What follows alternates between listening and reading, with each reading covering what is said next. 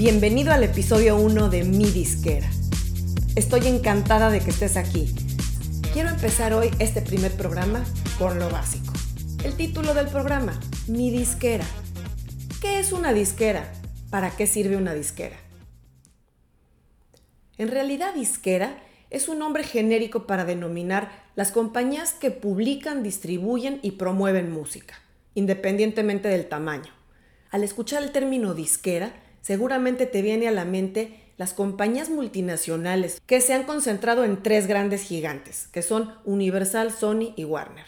Sin embargo, en estricto sentido, una disquera o sello discográfico puede ser una empresa micro o una empresa gigantesca que tenga derechos de explotación de la música.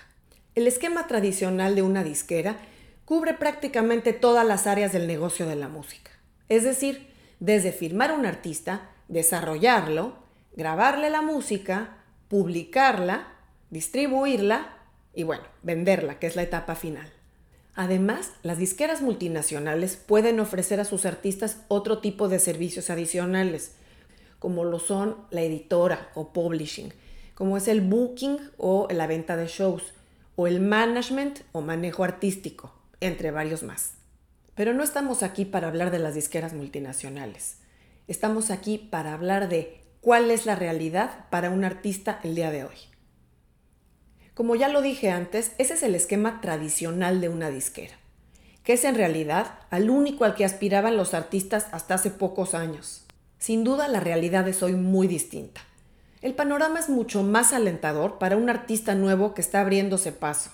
Aunque es indudable el poder económico y el músculo que tienen las multinacionales atrás, hay muchas más opciones para artistas independientes hoy por hoy.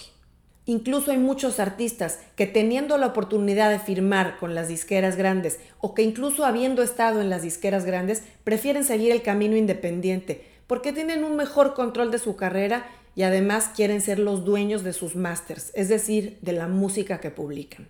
Además, la buena noticia es que si tú eres un artista en desarrollo y de pronto tienes un trabajo o estás estudiando, puedes ir desarrollando tu carrera a la medida de tus posibilidades y de acuerdo a tus presupuestos. Claro, es importante ir trazando objetivos, destinar un presupuesto e ir teniendo un panorama claro para que las cosas no sucedan como tienen que pasar, que las cosas tú las hagas pasar. Otra cosa a tomar en cuenta es que como el formato dominante es el digital, las opciones de distribución se han democratizado al máximo prácticamente todo mundo puede distribuir su música a costo cero o bajísimo. Ojo, eso no quiere decir que vayas a desarrollar una carrera gratis o a bajo costo. Pero si tú lo que quieres es una carrera a largo plazo, donde vayas abriendo mercados, donde vayas impactando a nuevas audiencias, lo que quieres es destinar un presupuesto y armar una estrategia específica para desarrollar una carrera en serio.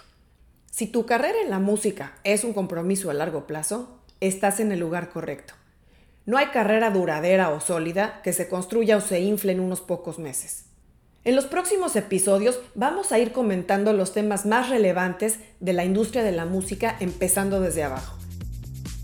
Hasta aquí el primer episodio de Mi Disquera. Conéctate en las redes sociales o en el canal de YouTube. Déjanos tus comentarios, tus preguntas y dinos qué temas te interesa más que toquemos en próximos episodios.